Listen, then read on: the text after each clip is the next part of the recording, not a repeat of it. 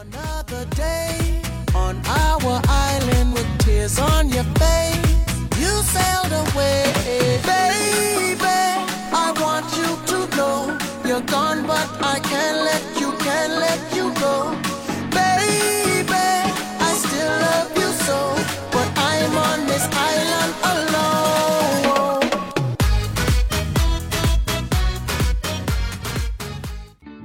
Hello，各位听众小伙伴们，大家好呀！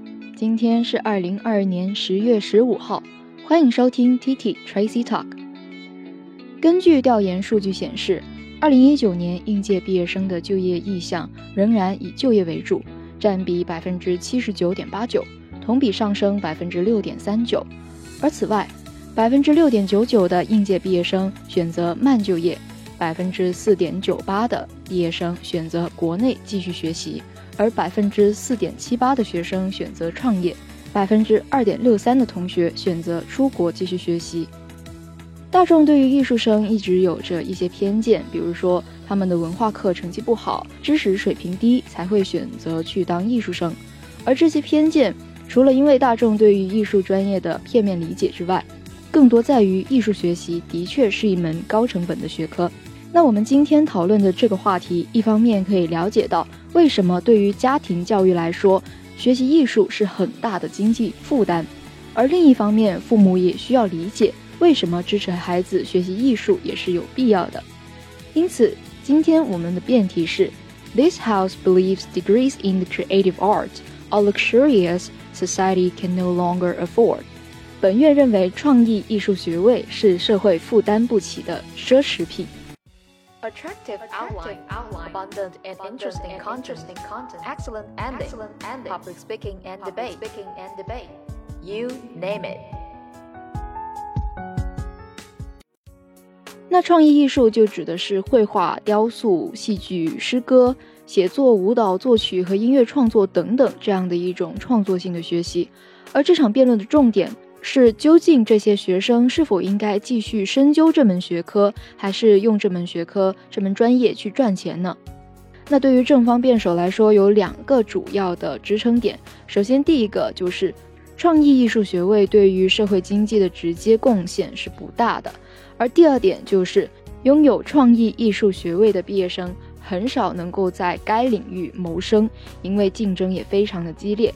那除此之外，正方还可以认为，如果仅仅是以学习艺术创作为目的的话，大学并不是最佳的环境，因为有无数的在艺术方面表现出色的人，他们并没有接受过正规的教育和培训，但是在社会实践的过程当中，他们也能够不断的增进他们创作的技能。而反方可以持的观点则是在艺术创作的过程当中，同样可以产生非常大的经济价值。其次就是艺术对于社会贡献的价值是不能通过冰冷的经济数据而被否定的。那话不多说，我们马上开始看一下各方的 argument。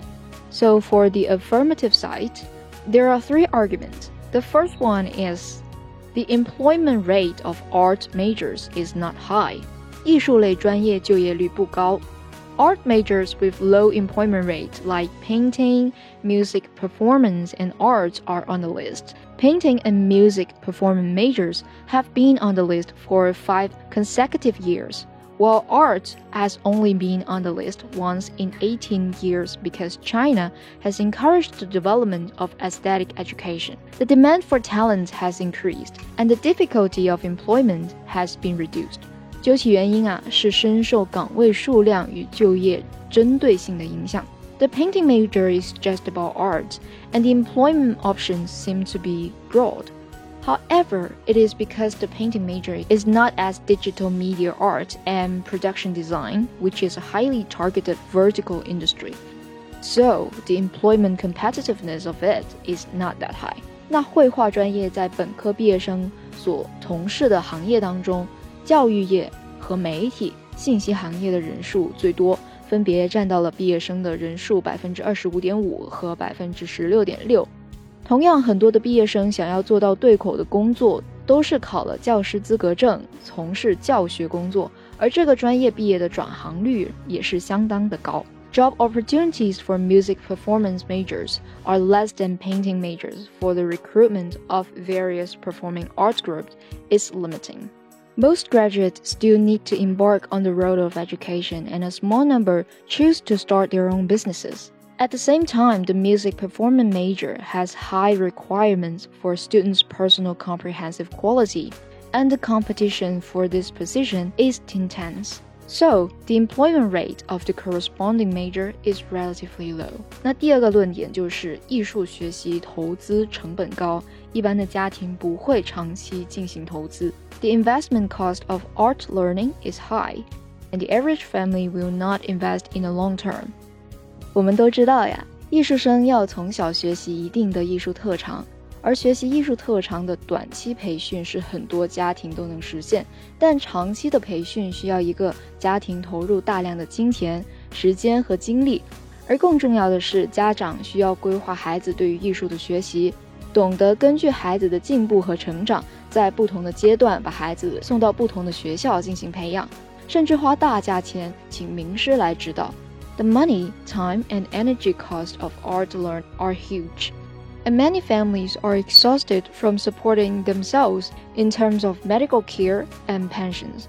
So most of them won't take long-term investment in the art for their children. Viewing from only a few dozen art students who is outstanding in this middle school with thousands of people, we think it is difficult for ordinary families to perceive if they are not optimistic about the art development of their children. So the third argument is that the number of art schools are limited.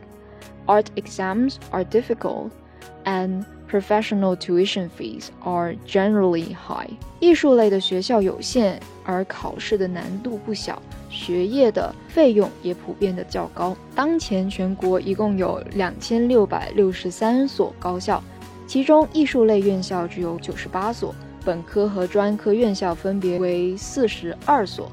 People think that the admission score of art students is low, so they take it for granted that the art examination is very easy. But in fact, the art field is very competitive. 就拿2019年中央美术学院的报考人数和录取人数来说，报考人数高达五万多人，而只有八百人被录取。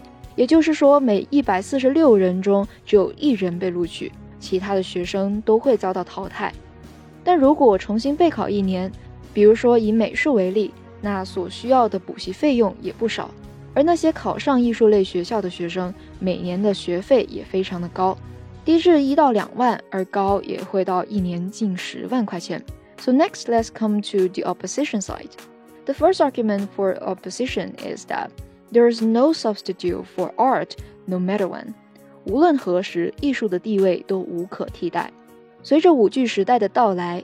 作为其基础学科的计算机工程、软件、信息工程等专业必然会享受到发展的红利，但是从另一个维度来看，数字化技术、人工智能真正取代的都是那些高度城市化、标准化、机械化、事务性、常规性的岗位，比如说客服、仓储、分拣、基础翻译等等，而那些最需要情感交流、思想。创意、审美能力的艺术专业反而最难以被 AI 取代。From macro perspective, China is currently in a stage of rapid development due to the industrial upgrading or transformation driven by new technologies and new models.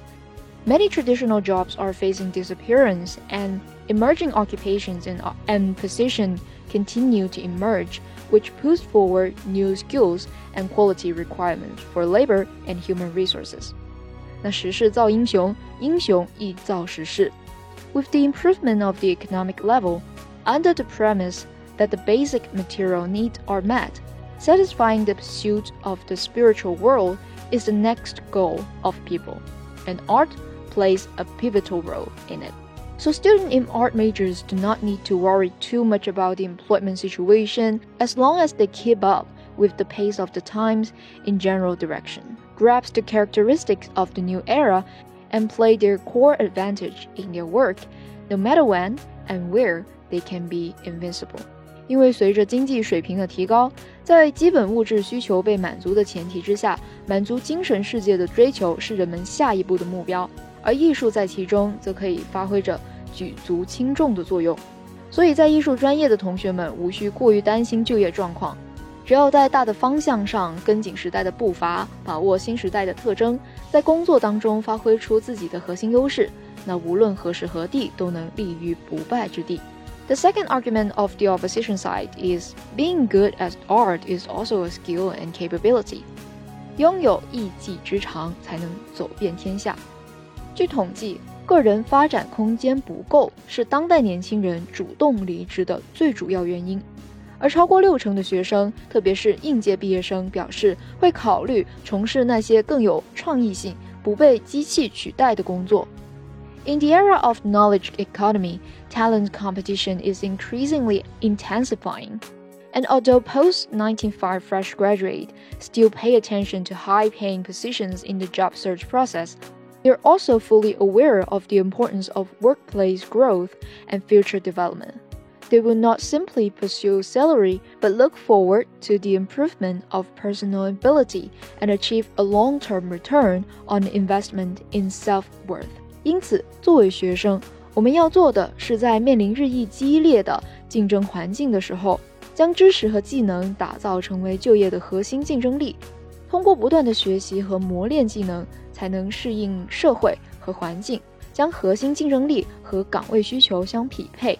To focus on the learning of professional fields, strengthen core skills, and so that we can have the opportunity to move to a higher level. And then let's come to the final argument of the opposition side.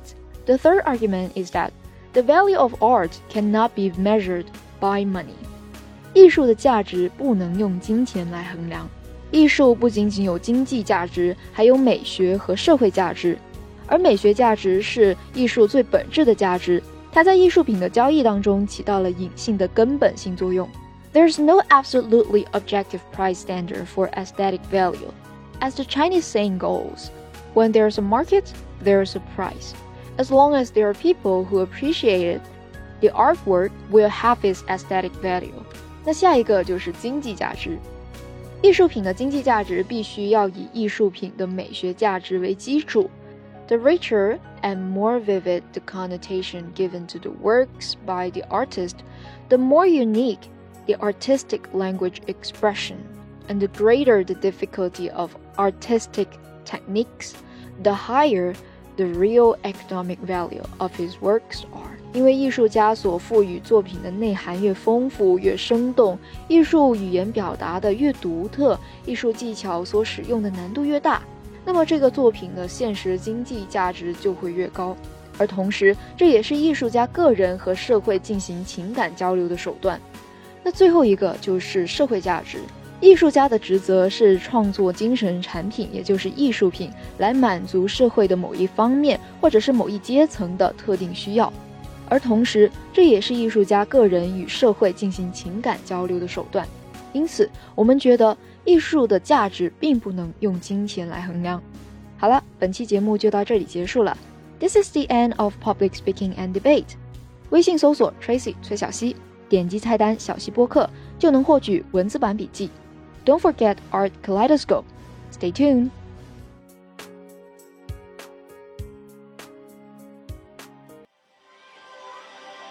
还没有听过瘾吗？想要继续收听精彩的内容吗？记得 subscribe 订阅我们的频道，时刻留意更新哦。This podcast is from TT Tracy Talk.